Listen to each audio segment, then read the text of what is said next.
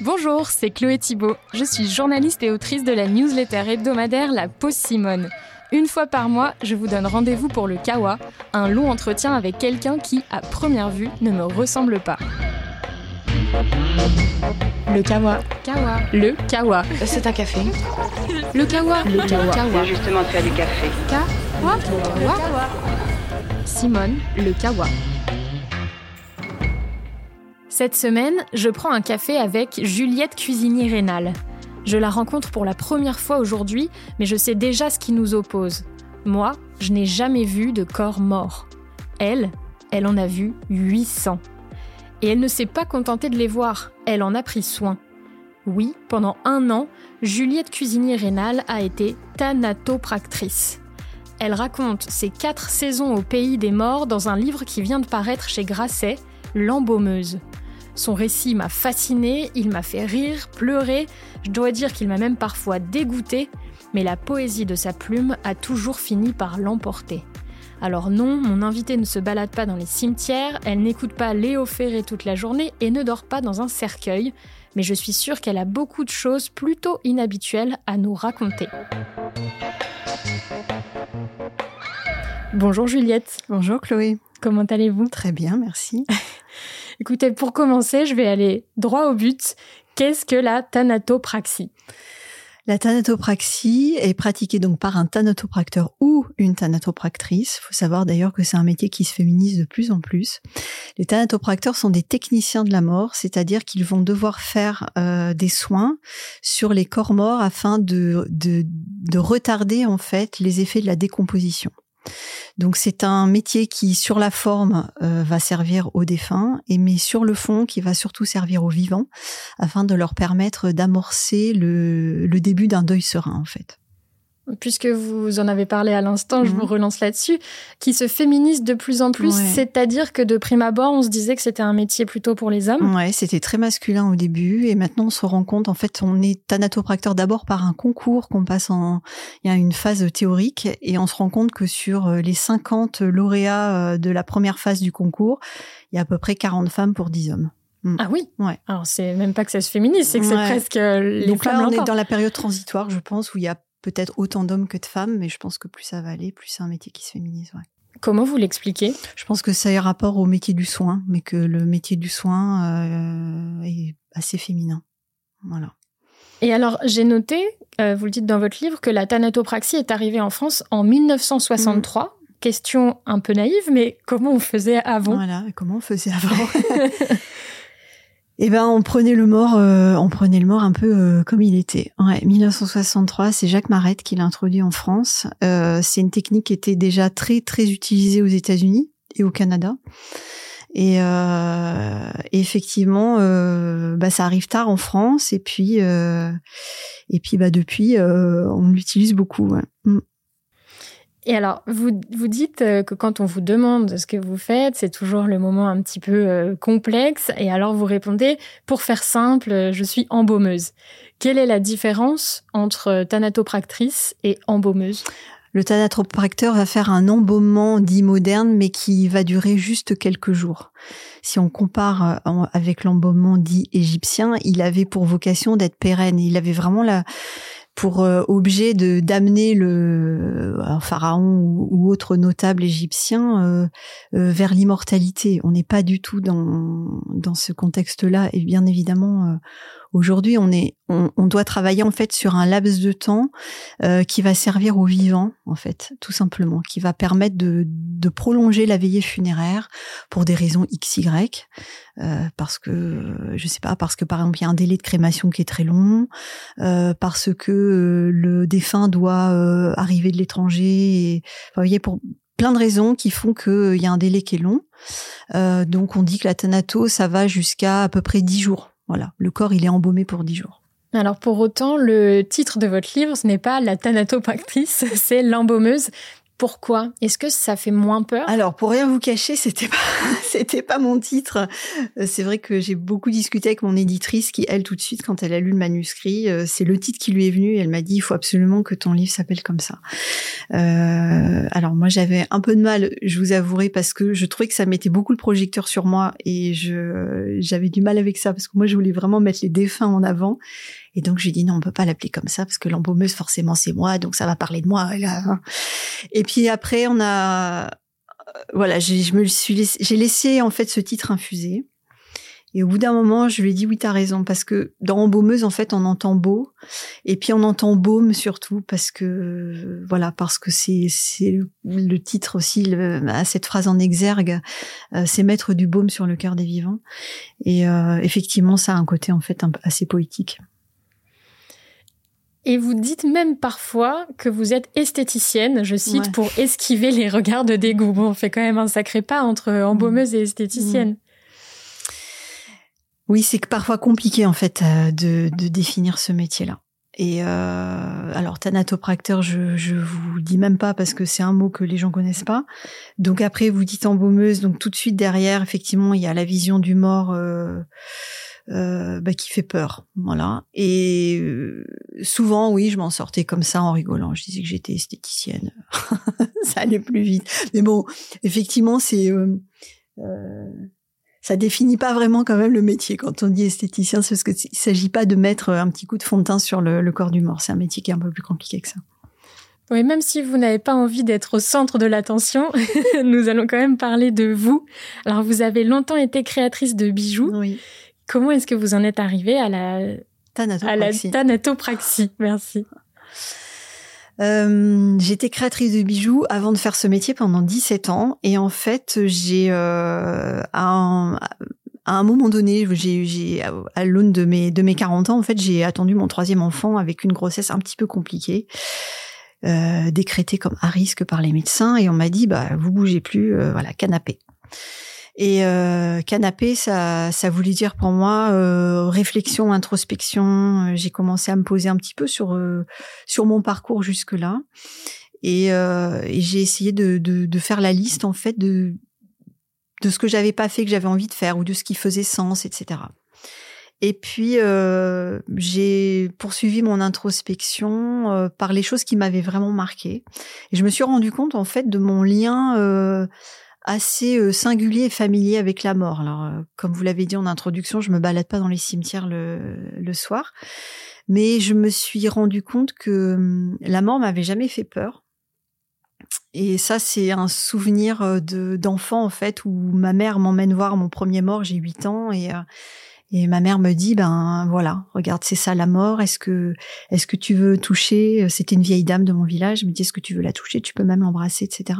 Et ça, moi, ça a été mon premier contact avec la mort. Ça m'a profondément marqué parce qu'il y avait cette espèce de douceur que ma mère a essayé de me transmettre. Et puis finalement, bah, ça a marché puisque, puisqu'effectivement, j'ai toujours eu un lien euh, finalement assez facile avec les morts. Et donc, comment est-ce qu'on passe des bijoux aux morts euh en essayant de donner un sens différent, je me suis dit finalement euh, cette espèce de rapport à l'esthétique, de rapport au beau, euh, bah, si je le pousse à son paroxysme, tiens, euh, voilà, je j'arrive à j'arrive aux morts parce que parce que je relis ça aussi à des expériences personnelles de, de, personnes que j'ai profondément aimées et à qui j'ai dû dire au revoir de manière bah, opposée. voilà, ma grand tante à qui je dédie le livre euh, qui est morte et que j'ai pas reconnue sur son lit de mort parce qu'elle n'avait pas été apprêtée, que ça avait, ça a vraiment été un choc pour moi et c'est une image qui m'a hantée pendant des mois et des mois parce qu'à chaque fois que je pensais à elle, je voyais son, son visage de morte, la bouche ouverte et tout et je me disais waouh mais c'est tellement pas elle. Et euh, et à l'inverse. Euh, ma belle-mère, donc qui était la, la grand-mère de mes enfants, qui quand elle est décédée a eu des soins de conservation et elle était tellement belle que mes enfants ont, bah, ont eu le deuil, euh, j'allais dire le deuil facile. En tout cas, ils ont pu approcher leur grand-mère, euh, leur dire qu'ils l'aimaient. Et j'ai eu l'impression que ça s'était fait de manière tellement fluide que euh, là, j'ai dit, waouh, thanatopraxie, c'est c'est c'est énorme en fait comme métier. Ça permet vraiment de de passer à une étape essentielle. Et donc, quand j'ai raccroché tous mes petits wagons, bah, je me suis dit, je vais faire ça. Ça va me permettre de réparer ce deuil compliqué euh, que j'ai eu à faire et puis de remercier pour le deuil facile. voilà. Et une fois que vous vous dites ça, comment ça se passe? Parce qu'il faut quand même souligner que dans votre livre, même si je trouve que ce n'est jamais gore, en tout cas, mhm. on se rend compte de la technicité de ce métier. Alors, qu'est-ce qui se passe? On, potasse, on commence par les livres. Qu'est-ce que, qu'est-ce que vous avez Alors, d'abord, une fois qu'on prend la décision, euh, on revient pas en arrière parce que j'ai eu euh, des phases où je me disais euh, mais est-ce que t'es pas juste en train de faire n'importe quoi? Parce que parce que quand tous les yeux s'ouvrent comme des soucoupes autour de vous les gens me disent mais t'es dingue mais, mais qu'est-ce que tu fais? Mais, pourquoi tu te lances là-dedans? Mais euh, puis c'était tellement à l'opposé en fait de de mon métier de bijoux où j'étais dans les couleurs.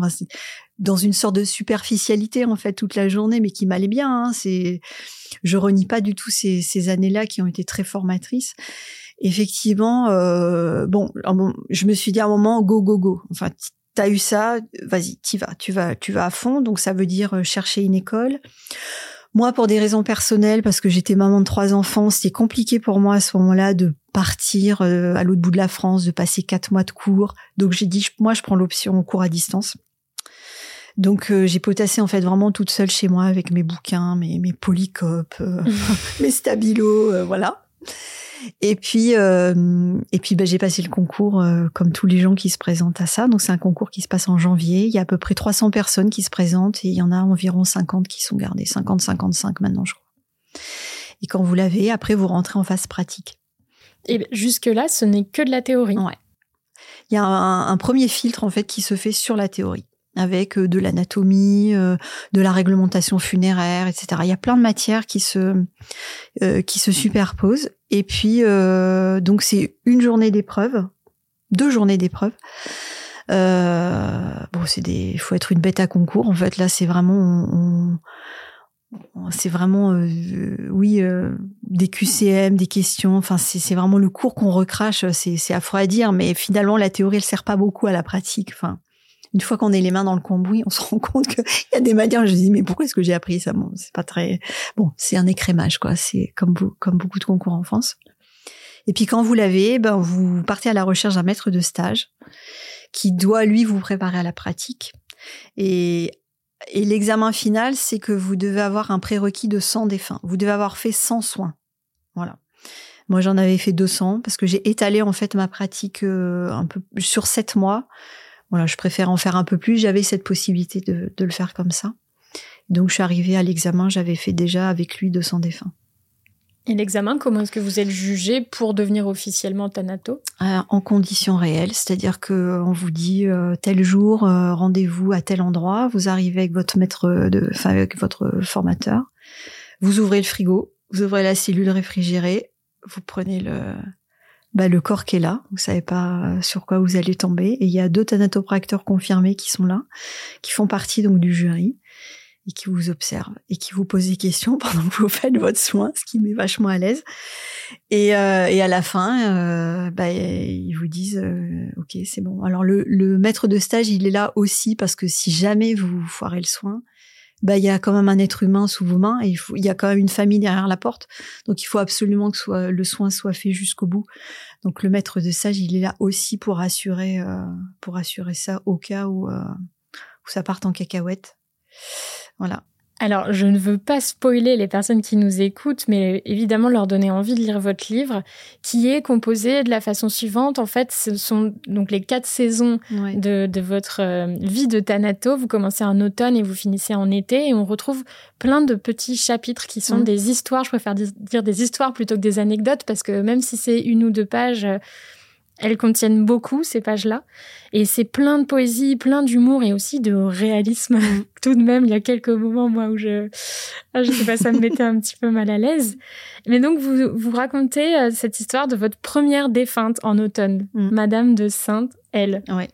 Euh, c'était la, la, première donc mm. de votre vie ou la première officielle après l'obtention de votre diplôme? Non, c'est elle, c'est la toute toute première de, de ma formation de Thanato en fait. Je j'ai positionné ce texte ici parce qu'il y avait, je l'ai. C'est vrai que dans l'expérience, dans le ressenti que j'ai, euh, il y avait quand même mon maître de stage avec moi, mais j'ai quand même voulu le retranscrire pour pour donner à voir voilà, c'était ma, ma première expérience, la première morte que je voyais euh, en situation, en EHPAD, euh, etc.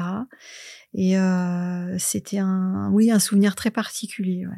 Mm. Et vous écrivez, elle est digne, belle, et je crois même un instant qu'elle va se réveiller. Mm. Je me disais, est-ce que c'est ça l'objectif de ce travail, donner cette impression-là? C'est un peu l'objectif, ouais, c'est de donner l'illusion, effectivement, que le corps a été euh, a été suffisamment bien travaillé, qu'on a réussi à apaiser les traits pour que la famille ait l'impression que le défunt est en train effectivement de dormir. Ouais, c'est c'est un travail d'illusionniste. Hmm. L'une des phrases qui m'a le plus marqué est celle-ci Je débranche mon mental ainsi que mon air olfactif. J'avais hmm. l'impression qu'elle voulait tout dire. Mais est-ce que vous êtes dans un état second quand vous travaillez?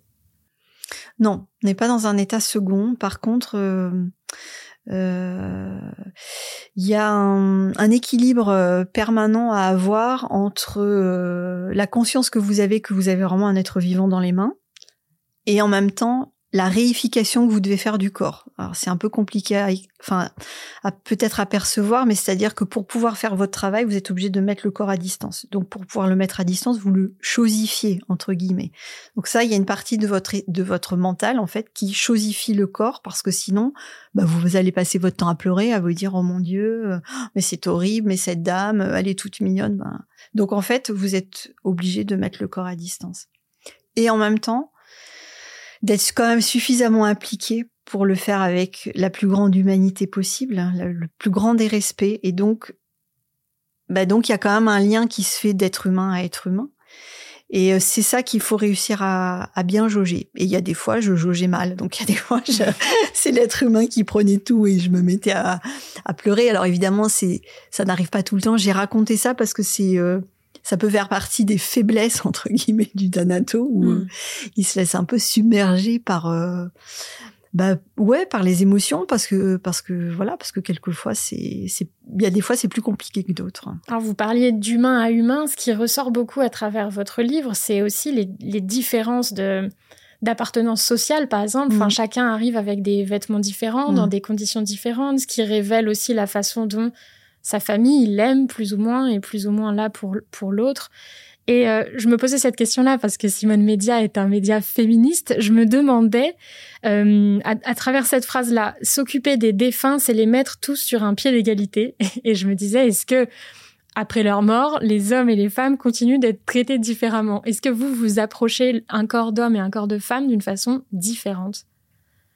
Non, pas euh, pas dans le la mise en place du soin ou pas dans le, le respect qu'on se doit euh, aux morts euh, hommes femmes c'est pareil.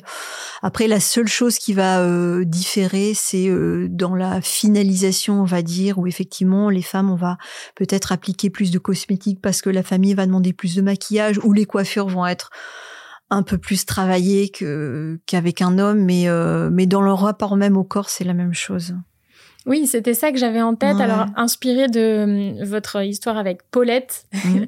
euh, à qui vous appliquez du fond de teint, du fard à joues, vous, vous expliquez que vous, voilà, vous sublimez son visage, vous dévoilez sa beauté.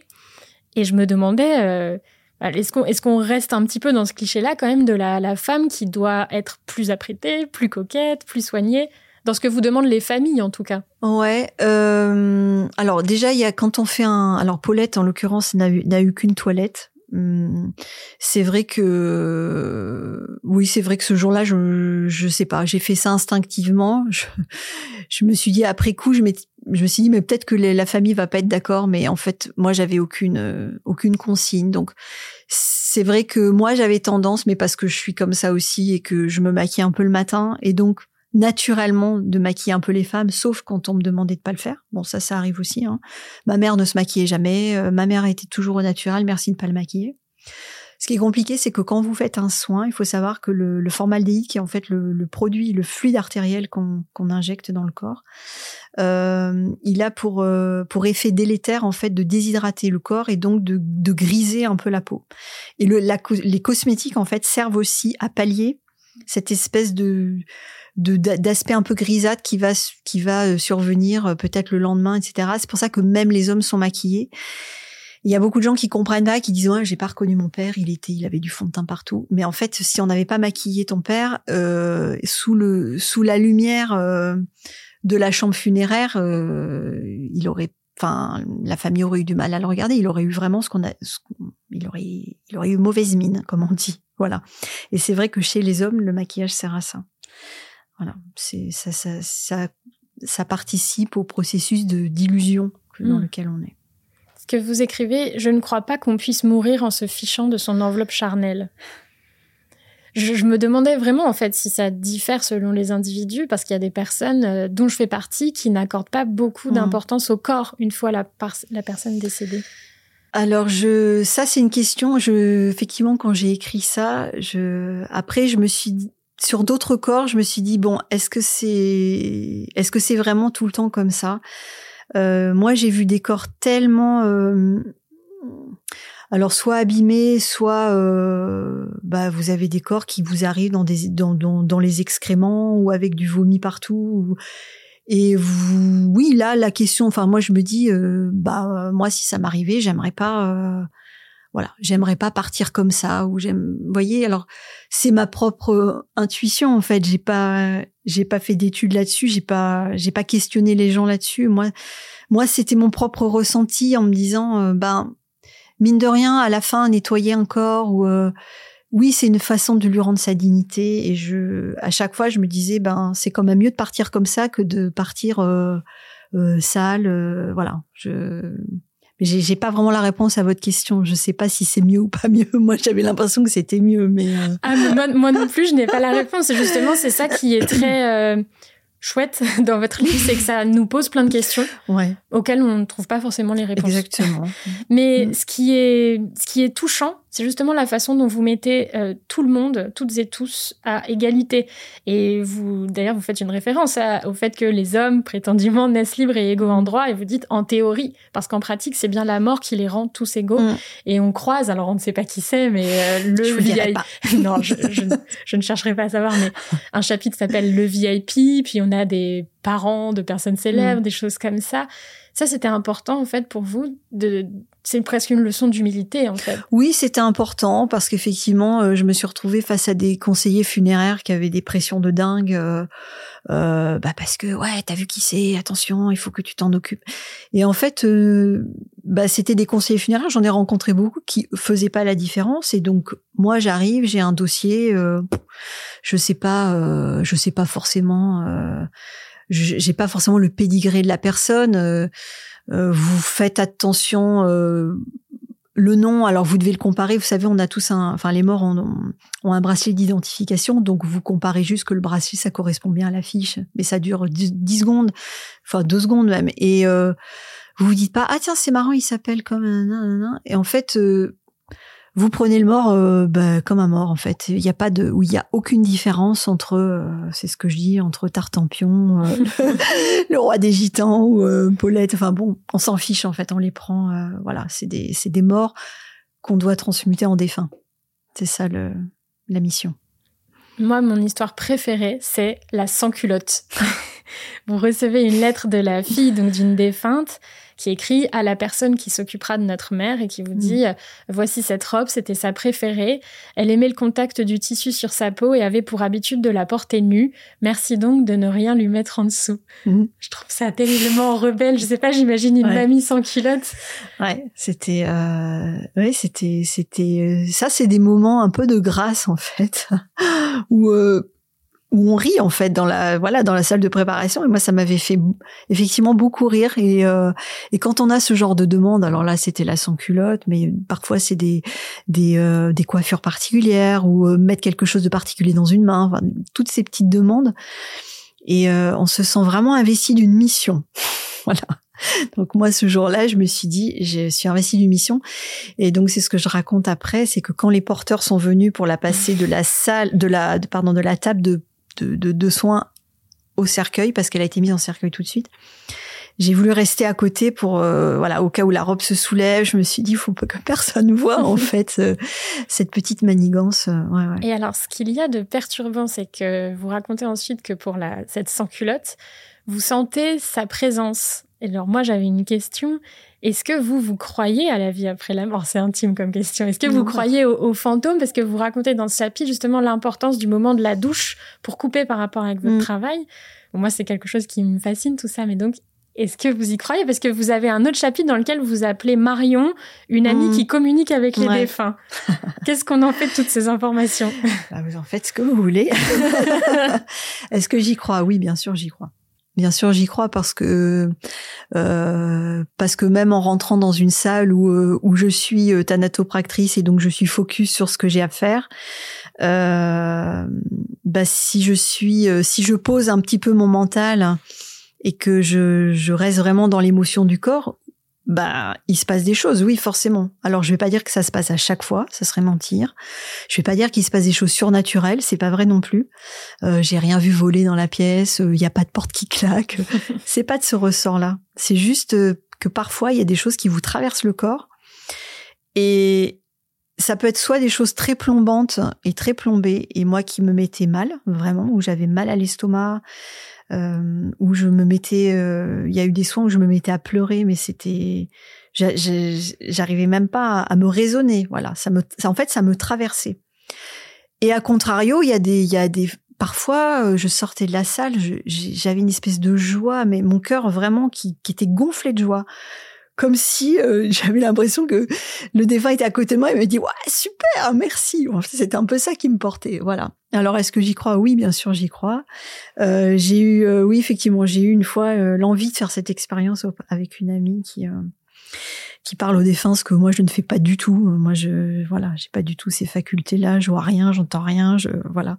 Mais j'ai eu envie de faire ça dans un parce que j'ai remarqué en fait que ben, les fois où j'avais à traiter de suicide, j'avais l'impression que l'énergie, alors je, vais peut-être employer un gros mot, l'énergie dans la pièce euh, était pas la même. Voilà, parce que moi j'étais sensible à ça.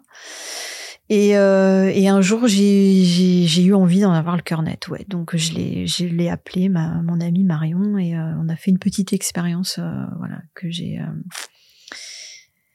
qui m'a, oui, qui m'a porté, euh, qui était incroyable. Mm. Bon, ça, ce serait presque un autre livre, donc euh, je, je, vais passer, je vais passer à, un autre point très pratico-pratique. Alors, il faut qu'on ouvre nos esprits hein, ensemble, sans mauvais jeu de mots avec esprit. Euh, mais justement, on parlait de la sans-culotte. Il y a un chapitre assez drôle qui s'appelle Vestiaire noir, mm. où là, vous listez les habits post-mortem que l'on regrette d'avoir mm. sortis du sac à noter. Moi, je me le suis noté. Donc, on évite les slims, qui sont déjà une torture dans la vie à enfiler et enlever. Mm. Les leggings, Mhm. Et là, c'est mon, féminisme a, bien aimé la référence au soutien-gorge. Ah vous écrivez, n'est-ce pas le moment de se libérer enfin de ce carcan? Plusieurs fois, je me suis fait la réflexion, je me dis, mais ça ne sert à rien.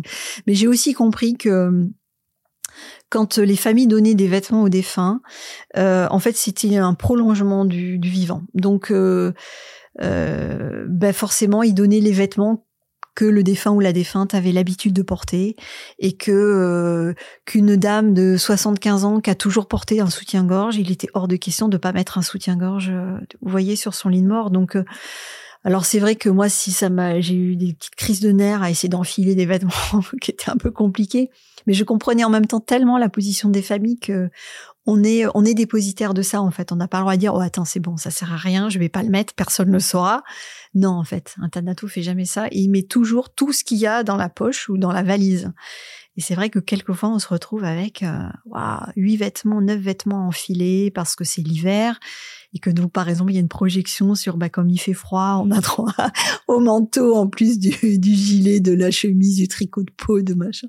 C'est c'est assez drôle. Ça peut ça peut être assez cocasse. Et si vous tombez sur une 68 arde qui brûlait ses soutiens-gorge, l'affaire est réglée. L'affaire est réglée. Mais alors, vous, ça, je m'y attendais pas du tout. Dans le livre, vous parlez quand même assez souvent de finances et d'économie. Et vous pointez du doigt le fait qu'on vient au monde gratuitement et qu'on peut se demander pourquoi le quitter est si onéreux mm. en ajoutant la mort est une manne et justement mm. en dénonçant les marges indécentes que se font certaines agences funéraires. Est-ce que c'était vraiment important pour vous de souligner tout ça parce que ça a l'air aberrant selon ce que vous racontez. Bah c'était important parce que quand vous parlez euh, du funéraire, c'est un sujet qu'il est quand même assez difficile d'éluder parce que euh, au-delà de, du regard très professionnel que j'ai eu, j'ai aussi moi mon regard euh, de ma vie personnelle ou de gens voilà qui m'ont dit bah, qui m'ont fait leur qui m'ont raconté leurs histoires. voilà, on sait très bien que les obsèques ça coûte 5000 euros. Point barre. Donc 5000 euros euh, ben, quand vous êtes anato, vous participez aussi à ça parce que forcément un soin, euh, un soin, euh, ça coûte cher. Alors les thanatos, vous avez deux sortes de thanatos. Vous avez les salariés et les indépendants. Donc forcément, les tarifications sont pas les mêmes, mais par contre au final pour la famille c'est la même chose. Voilà. Donc euh, moi, je travaillais dans une société. Moi, j'étais salarié d'une société, donc qui facturait euh, euh, une centaine d'euros, voilà, son soin, et, et c'était multiplié par par quatre, je pense, ouais, par quatre, à peu près. Alors, vous parlez d'économie, vous parlez aussi d'écologie, mmh. En expliquant qu'en 2022, vous avez calculé votre bilan carbone de futures défuntes, ce qui donne au pire l'équivalent d'un aller-retour Paris-New York en avion pour une inhumation, et au mieux l'équivalent de 1500 km en voiture pour une crémation. Mm. Et vous expliquez aussi qu'avant, on avait évidemment euh, des cercueils euh, en chêne avec des poignées dorées bourrées de solvant, les capitons en satin importés de Chine, etc. C'est vrai mm. qu'on n'y réfléchit pas forcément. Est-ce que tout ça a progressé sur la question de l'écologie alors, ce qui a progressé, c'est qu'il y a de plus en plus de coopératives funéraires qui voient le jour en France. Euh, ça, je pense que c'est honnêtement, je pense que c'est l'avenir, euh, c'est l'avenir du funéraire, et que les les grosses enseignes, euh, euh, ce qui sont un peu le, supermarché du funéraire, comme je dis, avec les les offres, les moins 20%, les à mon avis, ça, ça va péricliter assez vite, justement parce qu'il y a cette conscience-là.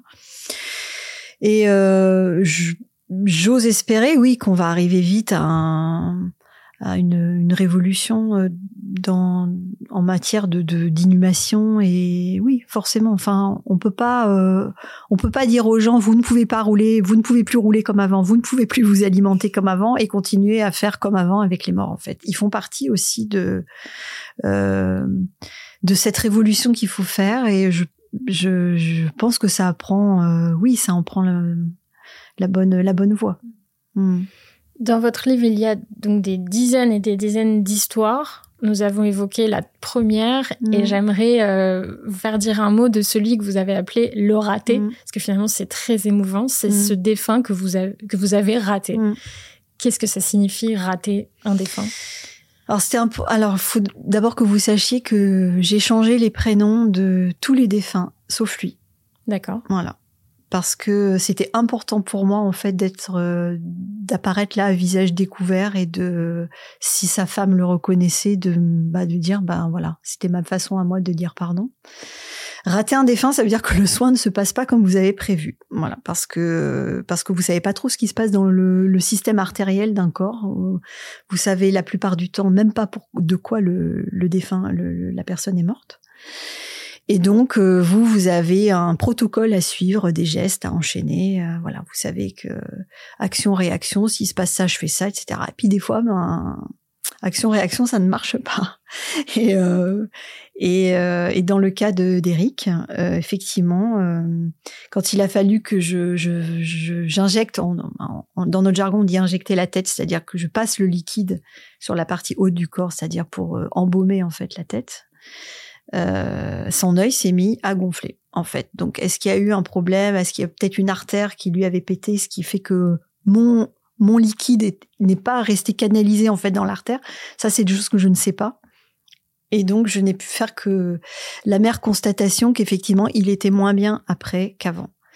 Et ça, ça a été, euh, oui, ça a été hyper compliqué parce que moi c'est j'avais des collègues qui me disaient ah mais écoute t'as fait ce que t'as pu t'as fait ce que t'as pu et en fait moi c'est quelque chose que dont je pouvais pas me satisfaire en fait t'as fait ce que t'as pu t'as fait ce que t'as pu mais derrière il y a il y a une femme il y a deux enfants et il y a qu'un corps en fait je peux pas je peux pas me reprendre et effectivement ça a été le début de de toute ma réflexion euh, euh, sur euh, bah, sur le bien fondé de, de ce métier et je, je qui m'a amené quasiment à être une thanato résiliente. Ouais. Et puis un jour, malgré votre résilience, vous décidez d'arrêter. Vous écrivez Je m'étais mise à voir les défunts comme un garagiste les voitures. C'est pas rien quand même cette phrase. Pourquoi vous avez décidé d'arrêter finalement? Parce que, alors d'abord, je me suis arrêtée. Euh, ça n'a pas été euh, réfléchi. En fait, c'est mon corps qui s'est arrêté pour être. Euh, pour faire bref, c'est c'est-à-dire que je me suis arrêtée à la limite de la marche du burn-out en fait. Voilà. Donc mon médecin m'a dit euh, vous allez vous arrêter, très bien, un mois, deux mois, trois mois, parce que j'étais en fait épuisée. Et quand euh, j'ai commencé à, à, reprendre un peu, à refaire surface, euh, d'abord j'ai été euh, habitée par l'idée que j'avais pas été euh, au top, en fait, que c'était moi qui, qui, avait un problème et donc ça m'a beaucoup beaucoup travaillé en fait. Je me suis dit t'as pas t'as pas réussi en fait le contrat.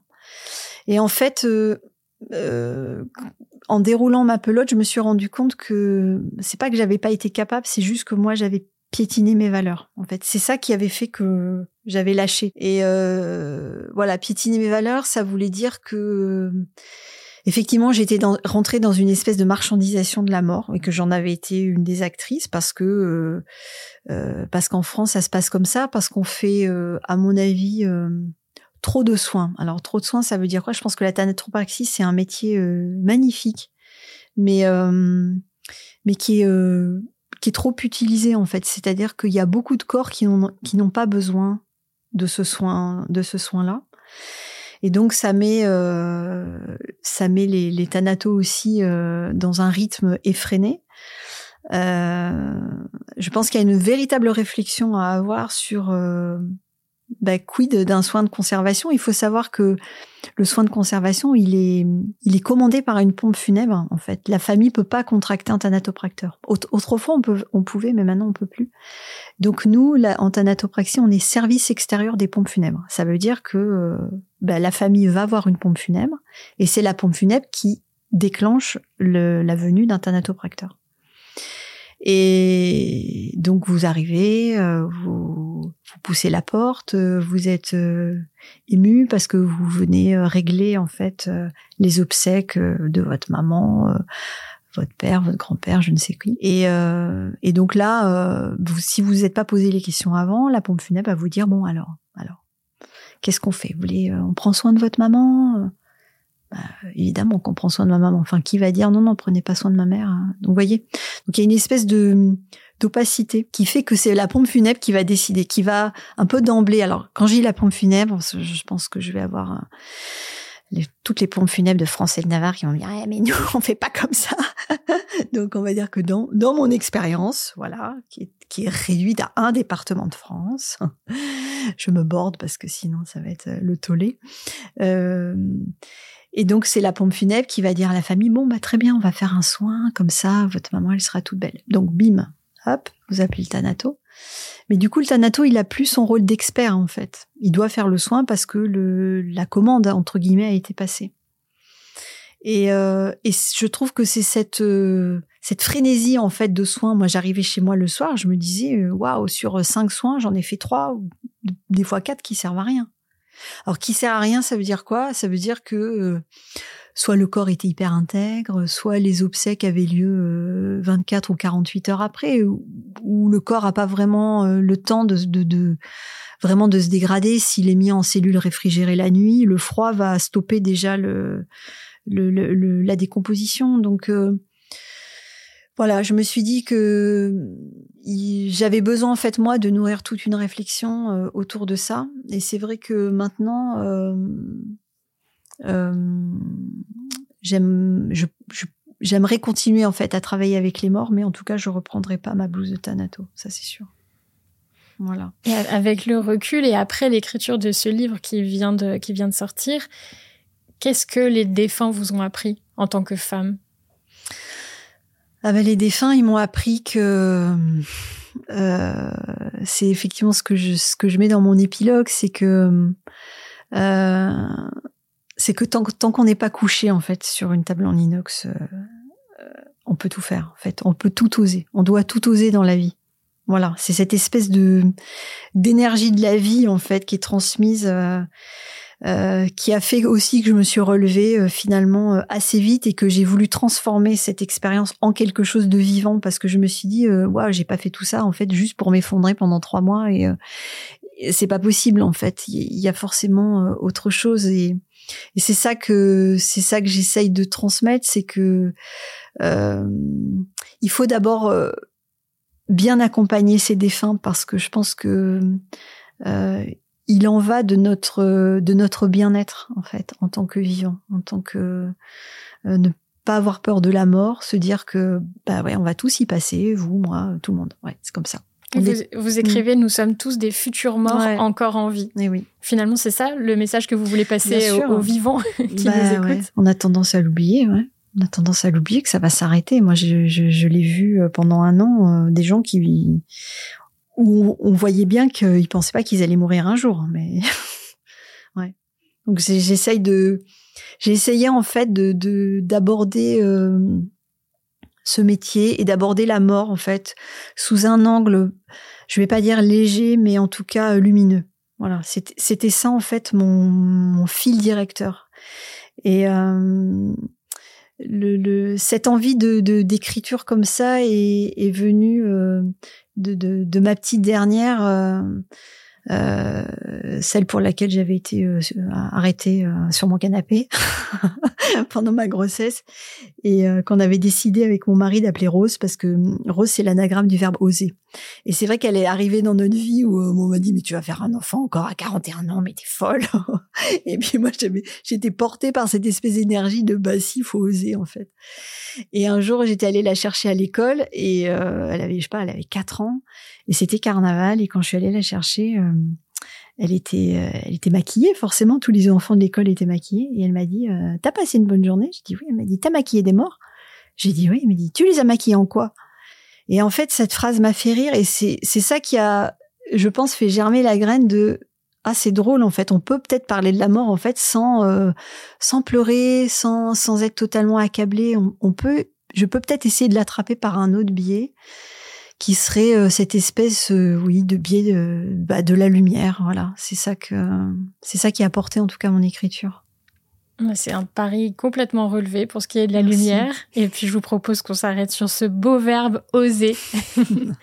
Merci. Merci infiniment, Juliette Cuisinier-Rénal. Je rappelle le titre de votre livre, L'embaumeuse, qui vient de paraître aux éditions Grasset. Lisez-le. Merci. J'espère que vous avez aimé votre pause café. C'était Chloé Thibault. Je vous donne rendez-vous le mois prochain pour un nouveau Kawa et tous les jeudis dans la newsletter La Pause Simone. À bientôt!